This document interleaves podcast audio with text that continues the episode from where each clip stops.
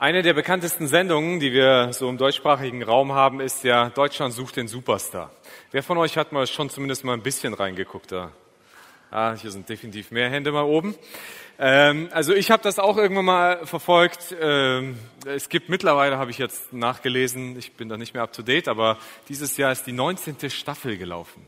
Also seit 19 Jahren gibt es in Deutschland, äh, Deutschland sucht den Superstar.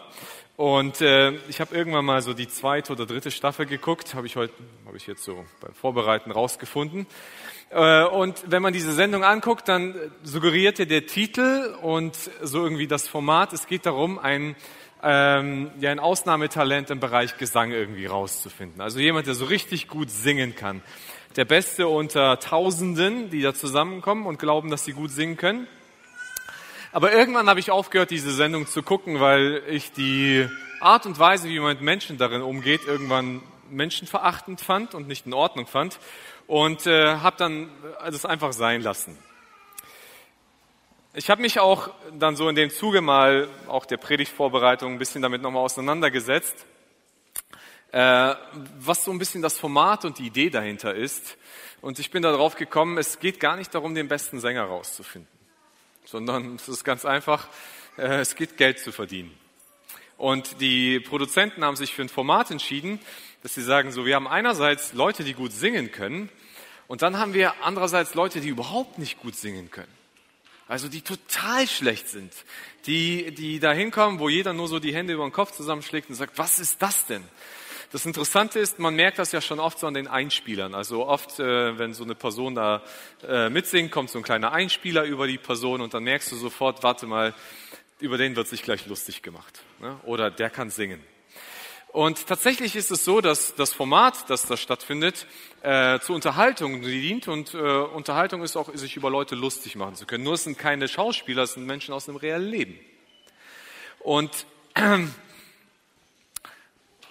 die, diese Show, sie suggeriert, dass wenn du da, oder das heißt, die machen ein Casting auf, Leute dürfen sich da melden, da mitsingen. Und dann denkst du dir, ja, all diese Leute werden vor dieser prominenten Jury singen. Tatsächlich ist das nicht so. Ne, RTL sagt das auch selber, ist ja aus logistischen Gründen äh, äh, vorstellbar, wenn da 20.000 Leute sich zu so einem Casting melden, so die prominenten Jury, wenn die für jeden nur fünf Minuten braucht, malt euch das mal aus, wie lange die im Jahr damit beschäftigt sind. Also was tatsächlich passiert ist, dass alle, die sich da melden, erstmal einer Vorjury vorgesetzt werden. Das heißt, einer Jury, die erstmal guckt, wen lassen wir vor die Prominenten. Und jetzt denkt das mal zu Ende, was das bedeutet. Das heißt, da gibt's Leute, Autoren und so weiter, äh, äh, Regisseure, die sich darüber Gedanken machen, so wer ist irgendwie tauglich vor das große Publikum zu kommen. Und dann suchen sie sich zwei Kategorien aus. Die einen sind die richtig Guten und dann die anderen sind so die richtigen Opfer. Leute, über die man sich lustig machen kann. Leute, die man so richtig durch den Kakao ziehen kann. Und so ein Dieter Bohlen, der hat Autoren, die ihm seine fiesen Sprüche aufschreiben. Die denkt er sich nicht alle aus. Ne? Also der wäre ein super kreativer Mensch, wenn er aus 19 Staffeln alle seine bösen Sprüche mal selbst erfunden hätte. Aber es gibt wirklich Menschen, die schreiben, sich, die schreiben diese Sprüche auf und er wartet nur auf den richtigen Moment, bis er sie platzieren kann. Und dann feiern das die Leute. Ach, dem hat das wieder richtig gegeben. Tatsächlich ist diese Sendung nicht, wir suchen den Besten, sondern wir machen das Beste für uns mit euch. Und zwar, wo können wir den größten Profit rausziehen? Wo können wir, wo können wir den Profit rausziehen, dass wir sagen, wir sind einfach nur auf unseren eigenen Vorteil aus? Du bist uns eigentlich egal. Es ist ein trauriges Format. Ich persönlich finde das äh, ja, sehr schade, dass damit so mit Menschen umgegangen wird, vor allem weil das Menschen aus dem realen Leben sind und die wieder irgendwann ins reale Leben zurück müssen, nachdem sie durch so eine Sendung durch den Kakao gezogen worden sind. Aber leider ist das Leben immer wieder so, dass wir in einer Welt leben, die eine Ellenbogengesellschaft ist, einer Welt, die recht egoistisch ist, wo man auf sich selber guckt, wo man auf seinen eigenen Vorteil bedacht ist, wo man äh, das Beste für sich rausziehen möchte und eigentlich auf den anderen links liegen lässt. Gemeinde sollte aber anders sein. Jesus seine Vorstellung von Gemeinde ist, dass wir füreinander da sind. dass wir uns gegenseitig unterstützen. Und Paulus, der dieses Konzept von Gemeinde lebt und solche Gemeinden gründet, schreibt einmal an die Gemeinde in Philippi folgende Worte. Rechthaberei und Überhöblichkeit dürfen keinen Platz bei euch haben. Vielmehr sollt ihr demütig genug sein, von euren Geschwistern höher zu denken als von euch selbst. Jeder soll auch auf das Wohl des anderen bedacht sein, nicht nur auf das eigene Wohl. Also Paulus kommt hin und malt hier ein Bild von Gemeinde und sagt, ey, Gemeinde ist nicht, wo wir uns versuchen zu profilieren und übereinander zu stellen und der eine wird besser als der andere, sondern wo wir oft höher denken von dem anderen als von uns selbst. Wo wir das Wohl des anderen in den Vordergrund stellen und, und das Gute für den anderen suchen. Ne? Wo jeder auf das Wohl des anderen bedacht ist. Gemeinde ist ein Ort, wo wir füreinander da sind. Gemeinde ist ein Ort, wo wir füreinander da sind, wo wir uns gegenseitig helfen, wo wir gemeinsam auf Kurs bleiben. Und das ist unsere Predigtreihe, gemeinsam äh, Kurs halten. Und darum geht es um das Wohl. Und das Wohl des anderen ist nicht immer nur ihn in seinen Stärken zu ermutigen und zu pushen, sondern auch zu gucken, wenn jemand etwas Falsches macht, wenn jemand sich auf den falschen Weg eingelassen hat, wenn jemand einen falschen Kurs eingeschlagen hat, dass ich nicht einfach weggucke, sondern dass ich überlege, wie kann ich ihm wieder helfen, auf den richtigen Kurs zu kommen. Als, als Kerntext für diese Reihe hatten wir Matthäus 18 ausgesucht und ich möchte den Text aus Matthäus 18 lesen, was Jesus zu seinen Jüngern gesagt hat. Und Jesus sagte mal, wenn dein Bruder sündigt, dann geh zu ihm und stell ihn unter vier Augen zur Rede. Hört er auf dich, so hast du deinen Bruder zurückgewonnen. Hört er nicht auf dich, dann geh mit einem oder zwei anderen noch einmal zu ihm, denn jede Sache soll aufgrund der Aussagen von zwei oder drei Zeugen entschieden werden. Will er auch auf diese nicht hören, dann bring die Sache vor die Gemeinde.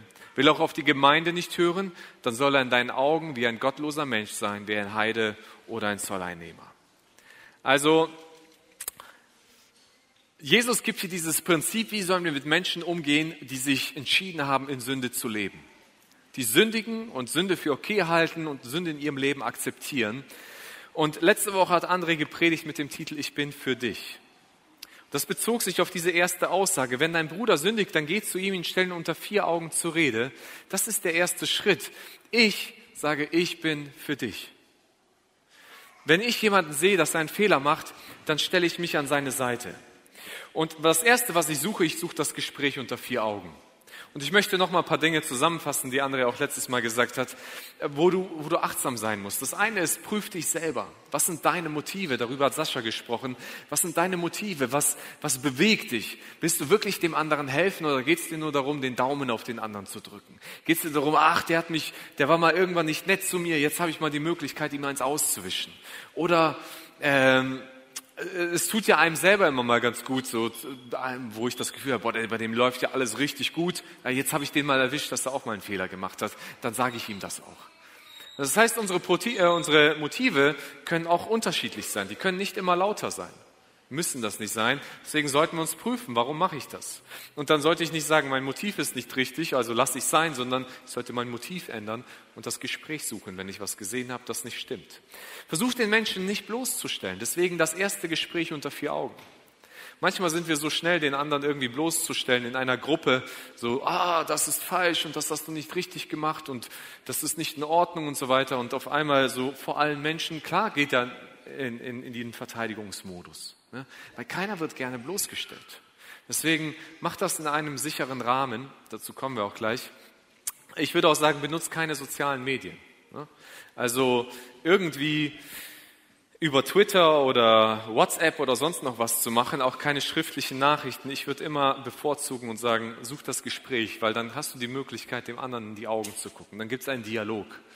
Ich finde, es gibt fast nichts Schlimmeres, wenn du jemanden etwas Kritisches schreibst oder jemand schreibt, du antwortest drauf und dann antwortet er dir einen halben Tag nicht und du läufst rum, was mache ich jetzt mit dieser Nachricht?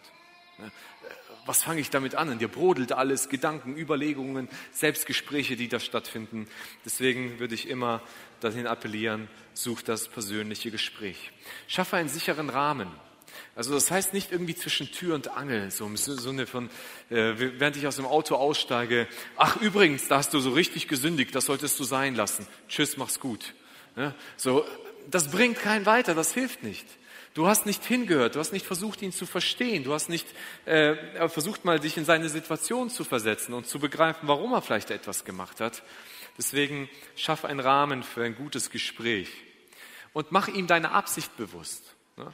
Komm nicht hin und sag so, ich bin, ich bin besser als du und ich weiß, besser als du, sondern ey, ich, ich will dir helfen. Ich bin für dich. Ähm, in deinem Leben stimmt etwas nicht. Da ist, da ist etwas schiefgelaufen. Du hast gesündigt und ich will dir dabei helfen. Und sei konkret. Nenn die Sünde beim Namen. Nicht so, ach, da ist irgendetwas passiert, das würden manche Christen auf irgendwelchen Erdteilen dieser Welt vielleicht als Sünde definieren. Und ich weiß nicht genau, wie du das siehst, aber ich glaube, das könnte schon dahin passen. Aber denk mal drüber nach. Also wenn du sagst, die Bibel sagt, es ist Sünde, dann sag, dass es Sünde ist. Und dann sprich ganz konkret darüber. Ich würde sagen, oder was Jesus hier sagt, das ist der erste Schritt. Ne? Der erste Schritt ist, such ein Gespräch unter vier Augen. Aber was ist, wenn dieser Mensch sagt, nö, ich möchte nicht, ich sehe das nicht ein. Das ist vielleicht deine Sicht, aber ich habe meine Sicht. So, ich mache mal mein Ding weiter. Dann sagt Jesus, dann geh aber einen zweiten Schritt. Dann bist du nicht einfach raus und sagst, ja, ich habe es ihm gesagt, jetzt bin ich fertig, sondern geh den zweiten Schritt und was Jesus sagt ist, suche ein Gespräch mit Zeugen. Der zweite Schritt ist, mach dich mit anderen Menschen auf den Weg und sprech mit ihm darüber. Das klingt ein bisschen wie so nach Mama rufen. Kennt ihr das? So von Kindern, die sich miteinander streiten.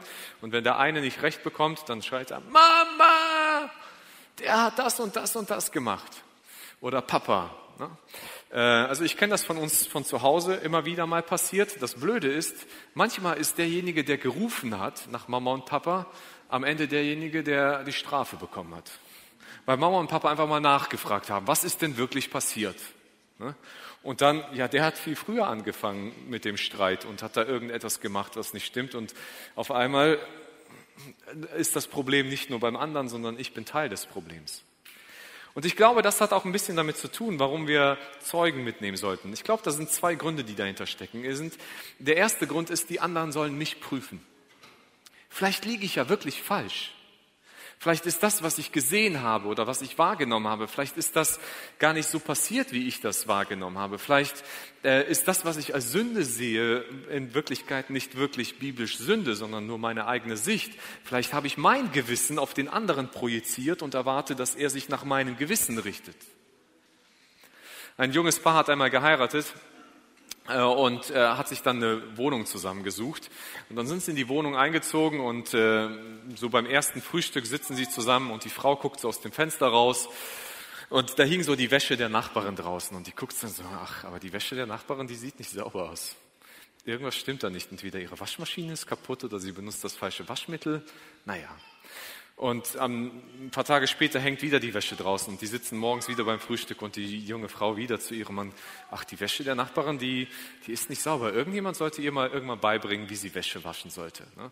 damit die auch mal sauber ist. Und so ging das fast einen ganzen Monat lang. Immer wieder, wenn die Wäsche draußen hing, dann, dann hat die Frau ihrem Mann äh, ein paar Bemerkungen gegeben, was, was mit der Wäsche nicht stimmt. Irgendwann nach einem Monat frühstücken sie wieder, die Frau setzt sich hin, guckt raus, die Wäsche hängt wieder und die so, oh, guck mal Schatz, die Wäsche ist sauber.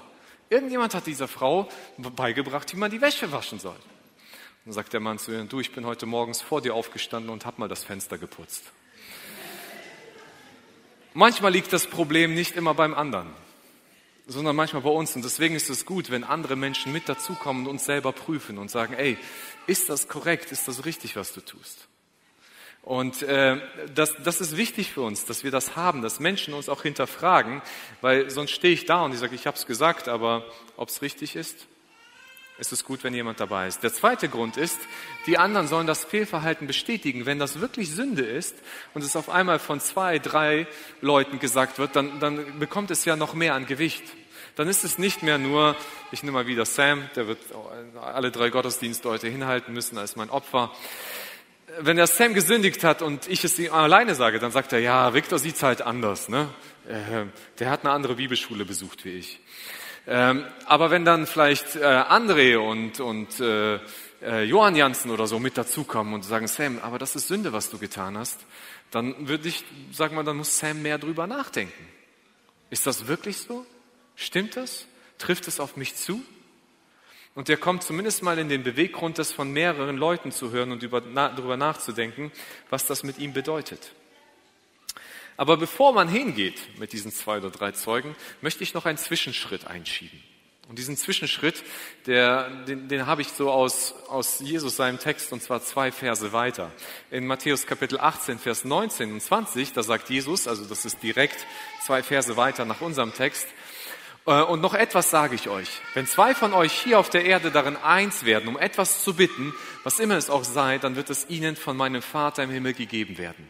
Denn wo zwei oder drei in meinem Namen versammelt sind, da bin ich in ihrer Mitte. Also äh, Jesus sagt, gibt hier eine Verheißung fürs Gebet. Und er sagt, wenn, wenn Christen zusammenkommen und eins werden, ne, wenn sie eines Sinnes werden, wenn sie einer Haltung werden, über eine Sache zu beten, dann sagt Jesus, dann bin ich mitten unter ihnen und ich werde ihre Bitte erfüllen. Jetzt kann man diesen Text missverstehen, so als eine Gebetserhörungsgarantieformel. Ne? So, also wenn wir das machen, wenn ich mit meiner Frau ganz feste uns ganz sicher sind, dass wir ein Porsche haben wollen und wir beide zusammen dafür beten, dann wird uns Gott einen Porsche schenken müssen. Das, das sagt dieser Text nicht, denn es geht hier denn, wo zwei oder drei in meinem Namen versammelt sind. Also das heißt, die Grundlage dieses Treffens, dieses Gebets basiert darauf, dass Jesus Christus der Mittelpunkt ist. Dass Jesus Christus sein Wille drüber steht. Das heißt, in seinem Namen bedeutet in seiner Absicht, in seinem Willen sich zu treffen. Das ist das, was das Vaterunser beinhaltet. Dein Wille geschehe. So, jetzt könnte man aber sagen, ja, wenn das zutrifft, dann treffen sich zum Beispiel Andre und ich und dann beten wir für Sam und wir sind beide sicher, dass es der Wille Gottes ist, dass Sam gerettet wird und er seine Sünde erkennt, also muss es zutreffen. Aber hier steckt eine, glaube ich, eine gewisse Klausel drin, wo Gott sich selbst eine kleine Grenze gesetzt hat. Und was Gott selber macht, ist, Gott geht nicht über den freien Willen des Menschen sondern er, er respektiert den freien Willen des Menschen. Sonst hätte Gott einfach alle Menschen so mal gerettet und gesagt, so, ich bin für euch am Kreuz gestorben, tabula rasa, reiner Tisch, alle gerettet, fertig aus, keine Sünden mehr. Macht aber Gott nicht. Gott will den freien Willen des Menschen, weil das etwas mit Liebe zu tun hat, respektieren. Und wir finden das in der Bibel, dass es immer wieder Personen gab, die vom Glauben abgefallen sind. Paulus beschreibt einen Mitarbeiter von sich, Demas. Demas ist jemand, der mit Paulus auf Missionsreisen unterwegs war, der Gemeinden mitgegründet hat, der, der mit dem Paulus unterwegs war, der die Apostel vielleicht kannte. Und irgendwann schreibt Paulus über Demas, Demas hat die Welt lieb gewonnen und hat den Glauben verlassen und er ist raus aus unserer Gemeinschaft. Hat Paulus für ihn gebetet? Ich bin mir sicher, dass Paulus für ihn gebetet hat. Hat Paulus mit seinen Mitarbeitern, mit den anderen für Demas gebetet? Ich bin mir sicher, dass sie für ihn gebetet haben. Und trotzdem ist ihr Gebet nicht erhört worden. Aber das, was dieses Gebet definitiv erhört, ist, dass Gott gegenwärtig ist, dass er anklopft, dass er spricht, dass er uns vielleicht die richtigen Worte gibt, dass er uns die Weisheit gibt, richtig vorzugehen und im Gespräch dabei zu sein. Und das sollten wir auf jeden Fall tun, das Gebet darin suchen. Und dann wenn wir das tun, das Gespräch geführt haben, wie gesagt, die Garantie gibt es nicht, dass jemand umkehrt. Was ist, wenn wir mit Sam zu zweit, zu dritt gesprochen haben, der sagt, nee, ich sehe es immer noch nicht ein. Sagt Jesus, ja, das kann auch passieren. Dann geh den dritten Schritt. Und der dritte Schritt sagt, bring den Betroffenen vor die Gemeinde. Wenn er selbst auf drei Leute nicht hören möchte oder auf zwei, drei Leute nicht hören möchte, dann bring ihn vor die Gemeinde, damit die ganze Gemeinde ihm sagt, das, was du tust und so wie du lebst, das ist Sünde. Das passt mit Gott und seiner Vorstellung vom Leben nicht überein. Warum? Das hört sich irgendwie so an, als ob man jemanden irgendwie durch ein Tribunal durchschleppen möchte. Aber eigentlich ist das ein liebevoller Aspekt. Jesus sagt, ey, da gibt's den, den ersten Schritt und den zweiten und den dritten. Und jedes Mal bekommt diese Chance, die, äh, bekommt diese Person die Chance umzukehren. Das ist ein Akt der Liebe, der hier passiert. Und dass er vor die Gemeinde kommt und dann die Gemeinde ihm sagt, pass mal auf, so wie du lebst, das ist falsch. Und wenn du diesen Kurs weiter einschlägst, dann, dann verlierst du deine Eintrittskarte in den Himmel. Dann geht es darum, dass man auf ihn aus ist und auf ihn bedacht ist. Und hoffentlich, wenn eine ganze Gemeinde dieser Person sagt, der Sam hier vorne steht und sagt, die ganze Gemeinde sagt, Sam, das, was du tust, das ist falsch. Du solltest davon umkehren. Vielleicht hilft es ihm und er kehrt um. Dann haben wir ihn gewonnen und wir brauchen die anderen, den letzten Schritt nicht mehr. Und wenn er beim ersten Schritt umkehrt, dann brauchen wir die anderen Schritte nicht mehr. Aber was ist, wenn er dann doch sagt, nein, ich bleib auf meinem Standpunkt. So wie ich es mache und was ich tue, ist für mich in Ordnung. Dann sagt Jesus, dann geht den vierten Schritt. Und der vierte Schritt sagt, behandelt ihn wieder wie einen verlorenen Menschen. Das heißt hier, will er auch auf die Gemeinde nicht hören, dann soll er in deinen Augen wie ein gottloser Mensch sein, wie ein Heide und ein Zolleinnehmer. Also selbst wenn er auf die Gemeinde nicht hören will, dann soll er wie ein Ungläubiger behandelt werden. Er hat sich selbst aus der Gemeinschaft der Heiligen ausgeschlossen. Er hat sich selbst dafür entschieden, nicht mehr Teil dieser Gemeinschaft zu sein. Und das klingt manchmal total verrückt. Und das klingt manchmal lieblos. So, wie könnt ihr den aus, aus der Gemeinde ausschließen? Wir müssen doch für ihn weiter da sein und so weiter. Ja, der, der Prozess hat ja stattgefunden, dass wir für ihn da sind. Und der Ausschluss ist nicht etwas Liebloses, äh, und bedeutet nicht, dass wir den Menschen nicht mehr lieben sollen, sondern umgekehrt, wir lieben ihn, deswegen tun wir das. Der Ausschluss ist ein Akt, ist ein, ist ein Liebesakt. Weil es wäre genau das Umgekehrte, lieblos zu sein, wenn wir es nicht tun würden. Weil wenn wir jemanden ausschließen, dann bedeutet das für diese Person, pass mal auf, du bist, du hast dich von, von Gott distanziert. Du bist auf dem Weg, verloren zu gehen. Ich meine, das Schlimmere wäre, wenn wir Sam in seiner Sünde belassen und uns so tun, als ob alles okay ist und Friede, Freude, Eierkuchen spielen, aber irgendwann der Tag kommt, an dem Sam vor Gott stehen muss und Rechenschaft für sein, Ablegen, äh, sein Leben ablegen, äh, ablegen wird. Und, und Jesus zu ihm sagt, Sam, wieso hast du, wieso, wieso hast du in Sünde gelebt? Du weißt doch, dass du mit Sünde nicht in den Himmel kommst. Und Sam, ja, aber keiner hat es mir gesagt. Und die haben alle geschwiegen und so weiter. Sagt Jesus, sorry, Sünde kann nicht in den Himmel rein. Ich will hier nochmal betonen, dass es nicht nur so um, um eine Tatsünde an sich geht, sondern wenn wir die Haltung für Sünde in uns tragen, wenn wir dauerhaft in Sünde leben und das in uns tragen und das nicht aufgeben wollen, dann, dann gibt es ein massives Problem zwischen mir und Gott. Wenn ich um Sünde nicht um Vergebung bitten will, sondern meine Sünde bei mir behalten will, dann hat Gott ein Problem damit. Der vierte Schritt bedeutet ihn dann auszuschließen. Es ist ihm bewusst zu machen, dass ein Leben in bewusster Sünde keine Eintrittskarte in den Himmel hat. So traurig wie das ist, aber das ist die Realität, die Jesus malt. Die Gemeinde ist kein frommer Verein von einem, wo wir eine gute Zeit miteinander verbringen sondern die Gemeinde ist der Leib Gottes, es ist der Körper in dieser Welt. Die Gemeinde ist das Eigentum Gottes. Er spricht von seinem Eigentum über Gemeinde. Gemeinde ist eine heilige Nation, sie soll das Licht in dieser Welt sein. Und wir sind zwar in dieser Welt, aber nicht von dieser Welt. Und eine Kirche, die keinen sichtbaren Unterschied zur Welt mehr, äh, mehr macht, ist nicht mehr relevant und glaubwürdig für die Menschen. Gemeinde soll den Menschen den Kontrast zeigen. Sie soll Licht in der Finsternis sein. Aber wenn wir akzeptieren, dass in der Gemeinde Finsternis herrscht, und das ist der Ausdruck für Sünde, dann verliert die Gemeinde ihre Existenzberechtigung. Dann verliert sie ihre Relevanz, weil was sagen Menschen, die Jesus nicht kennen, ist ja, euer Leben ist kaum anders als meines, nur dass ihr am Sonntag noch schön im Gottesdienst sitzt. Und darum geht es eben nicht. Dazu kommt noch die Gefahr dazu, dass ein Mensch, der in Sünde lebt und in der Gemeinde lebt, auch andere Menschen mit anstecken kann. Dass seine, seine Art der Sünde, weil sie einfach toleriert wird, von anderen Menschen mit übernommen wird. Und das ist eine Gefahr, die Jesus genauso sieht. Jetzt müssen wir aber eins beachten. Jetzt, Jesus beschreibt hier einen Prozess in drei Versen. Das liest man so schnell durch, das hat man, braucht man keine 30 Sekunden. Aber einen Menschen durch diesen Prozess zu begleiten, und das ist eben ein Prozess und nicht nur eine kleine Aktion, die man durchführt, es dauert Zeit. Es braucht Zeit, um mit jemandem so einen Weg zu gehen. Wenn ich jetzt Sam sehe, dass er gesündigt hat, dann brauche ich vielleicht erstmal Zeit, um selber darüber zu beten und sagen, Gott, was ist meine Haltung? Helf mir aufrichtig und ehrlich zu sein. Helf mir Sam richtig zu begegnen. Und ich brauche vielleicht selber eine Woche, bis ich mit Sam das erste Gespräch führe. Und wenn ich dann mit Sam gesprochen habe und er vielleicht nicht einsichtig ist, Wann sollte das nächste Gespräch stattfinden? Muss ich schon morgen die Zeugen zusammentrommeln, die anderen Leute, die mit ihm reden? Oder lasse ich vielleicht ein bisschen Zeit vergehen? Ich meine, es kommt auf die Art der Sünde vielleicht nochmal drauf an. Aber vielleicht habe ich mit Sam gesprochen und André hat das auch gesehen, was passiert ist. Und André kommt unabhängig von mir und spricht mit Sam und sagt, Sam, hey, da ist das nicht okay gewesen. Und vielleicht kommt Sam dann ins Nachdenken, warte mal, wenn Victor alleine kommt und wenn Andrea kommt und vielleicht kommt noch ein dritter, hey, da muss vielleicht wirklich ein Problem vorliegen. Und da kommt mehr zur Einsicht da drin. Vielleicht kennt ihr auch dieses Gefühl, wenn ihr mal korrigiert worden seid. Keiner, ich glaube, keiner mag Korrektur. Keiner mag, dass, es, dass, ihm, dass einem jemand sagt, du machst irgendwas falsch.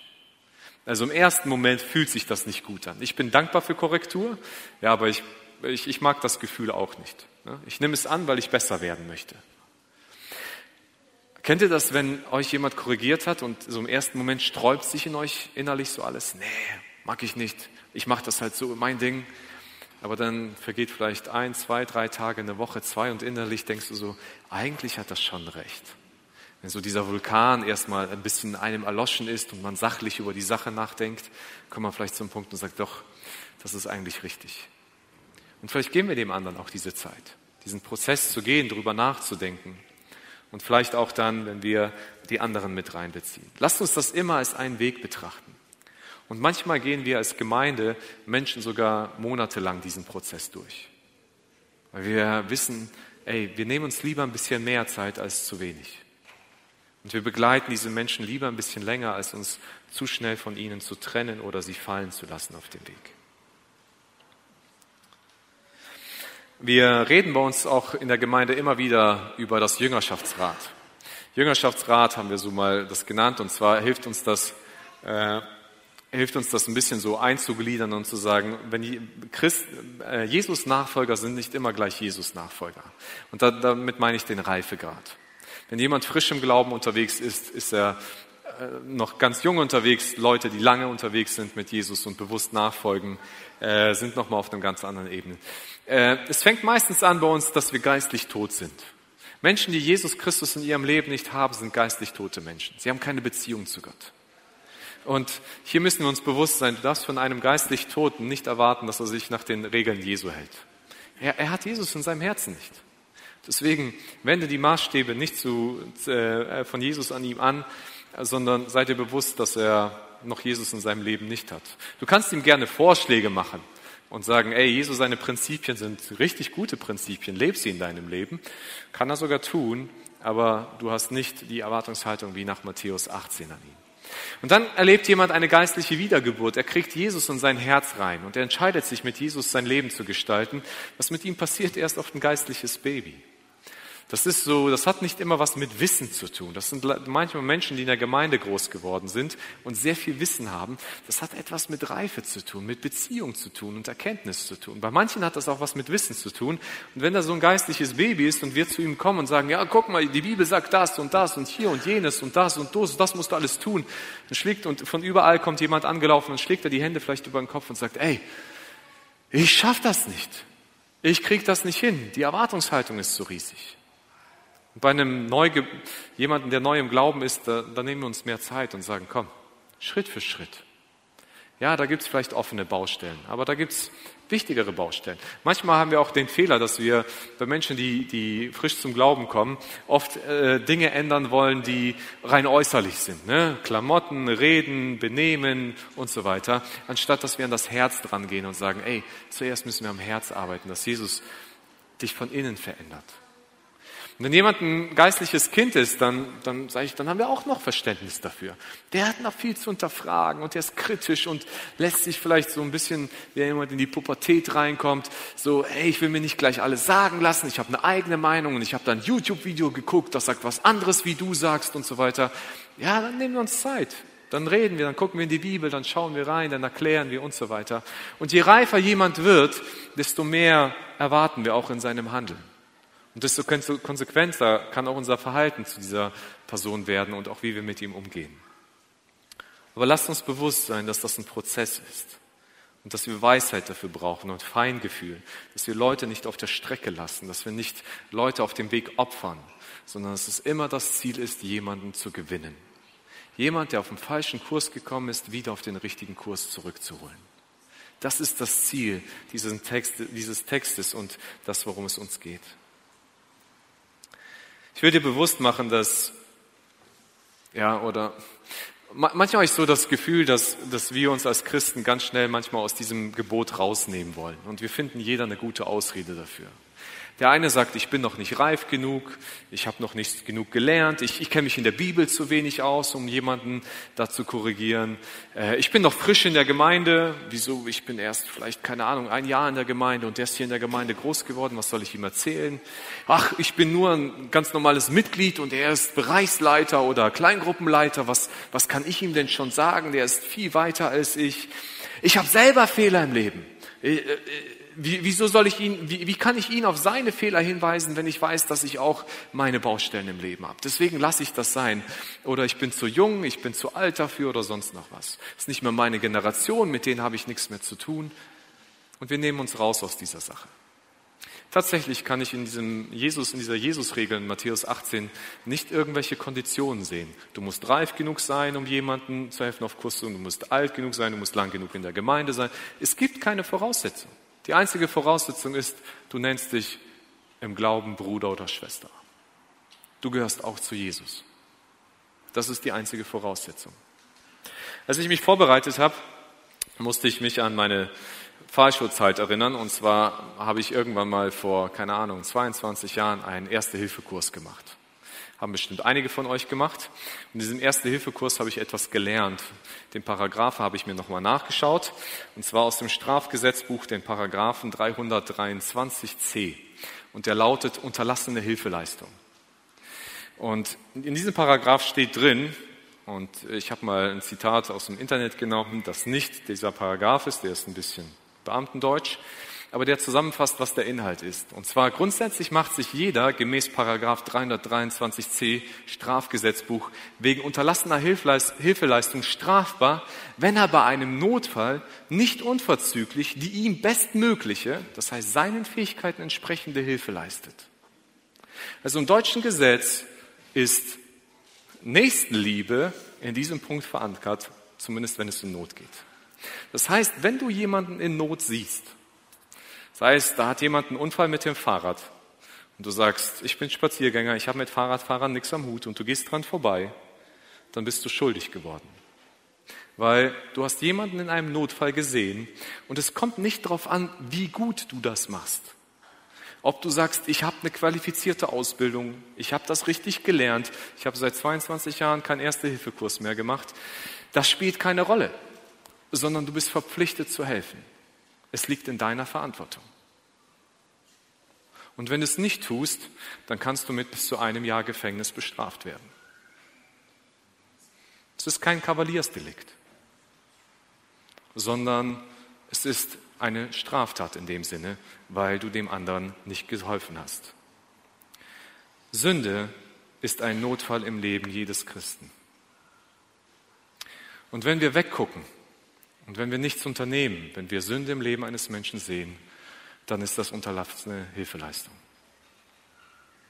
Und ich glaube, dass Jesus genauso ein Problem damit hat, wie unser deutscher Gesetzgeber hat, wenn wir keine Hilfe leisten. Ich will damit keinen Druck aufbauen, sondern ich will Ernsthaftigkeit zeigen. Weil wir manchmal dazu neigen, diese Dinge zu Lappalien zu erklären. Ach, das ist halb so wild und das ist nicht so schlimm und so weiter. Sünde ist ein Problem. Und wenn wir weggucken, dann haben wir das Problem mit auf uns gelegt. Und dessen müssen wir uns bewusst sein. Und ich wünsche mir, dass wir eine Gemeinde sind, die das nicht macht. Ich will dir mitgeben und sagen, wenn du, wenn du in so einer Situation bist, dann schau nicht weg. Schau nicht weg im Sinne von aus dem Auge, aus dem Sinn habe ich nichts zu tun, sondern reagier darauf. Liebe deinen Nächsten so, dass du das Beste für ihn willst. Geh einen Schritt nach dem anderen auf ihn zu und wenn es geht, mit ihm mit. Es bedeutet nicht nur, den anderen damit zu konfrontieren, sondern manchmal mit dem anderen mitgehen, so wie André das gezeigt hat letzte Woche. Es bedeutet, mit dem anderen auch zusammen zu gehen, zu sagen, ey, wenn du das alleine nicht schaffst, ich helfe dir. Wenn, er, wenn jemand einen, einen Streit hat und er sagt, ey, ich, ich krieg das nicht alleine gelöst, ich kann, ich kann das nicht alleine in Ordnung bringen, dann sagst du vielleicht, ey, ich komme mit und ich helfe dir bei dem Gespräch. Ich bin mit dabei. Aber lass den anderen nicht stehen. Ich wünsche mir, dass wir eine Gemeinde wie in Philippa 2, Vers 4 sind. Ich habe diesen Text am Anfang gelesen. Jeder soll auch auf das Wohl des anderen bedacht sein, nicht nur auf das eigene Wohl. Dass wir nicht hier in den Reihen sitzen und jeder nur auf sich guckt und sagt, was kriege ich, was habe ich, was kann ich bekommen, wie komme ich in den Himmel, was hat das mit mir zu tun, sondern dass wir unsere Augen rechts und links genauso auch hintun. Nicht um zu beobachten, nicht um zu spionieren, nicht um Fehler der anderen zu suchen, sondern um das Wohl des anderen zu suchen. Um zu sagen, wie kann ich dem anderen helfen, seinen Schritt in die richtige Richtung zu gehen. Und wenn sein, sein Weg gerade einen falschen Kurs eingeschlagen hat, wie kann ich ihm helfen, von diesem falschen Kurs wieder auf den richtigen Kurs zu kommen? Ich wünsche mir, dass wir so eine Gemeinde sind, dass wir eine Gemeinde sind, die mit offenen Augen durchgehen. Offenen Augen, wie wir anderen helfen können. Offenen Augen, wie wir Gott ehren können. Und mit liebevollen Herzen füreinander, um uns gegenseitig das Gute zu tun. Gott segne uns dabei.